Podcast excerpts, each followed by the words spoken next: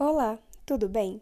Voltamos para mais um episódio do podcast A Escola Pode, com o tema Resgatar e Valorizar a Vida. Meu nome é Natália, estou no décimo semestre do curso de Psicologia e hoje vamos falar sobre os grupos vulnerabilizados e a situação de risco para o suicídio e a automutilação na adolescência.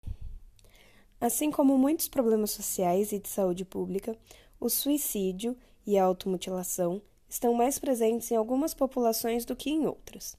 Alguns fatores de risco para vulnerabilidade é a presença de um histórico de transtornos psiquiátricos, como o transtorno de ansiedade, a depressão, transtornos alimentares, entre outros, que tornam o indivíduo mais suscetível à ideação suicida e à prática da automutilação.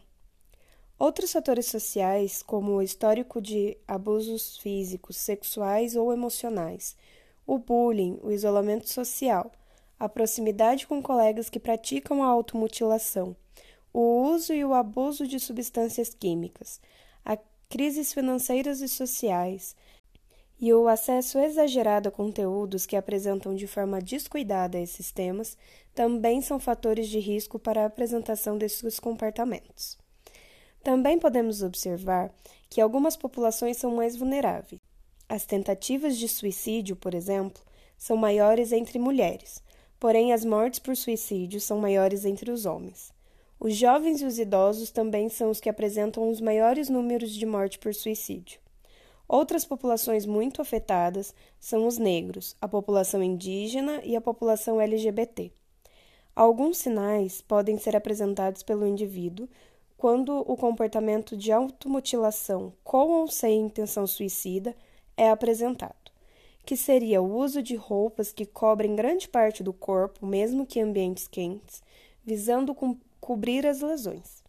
A resistência a práticas de atividades físicas que a pessoa praticava antes, principalmente se as atividades deixam à mostra partes do, as partes do corpo lesionado.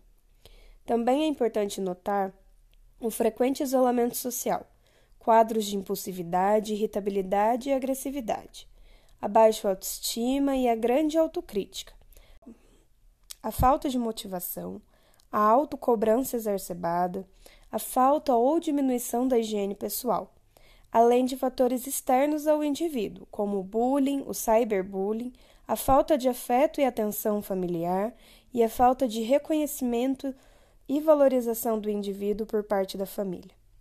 Lembrando que, caso conheça alguém com ideação suicida ou que pratica automutilação, peça para que ela ligue 188, o telefone do Centro de Valorização à Vida, o CVV, quando estiver pensando em concretizar o ato. Lá ela encontrará ajuda.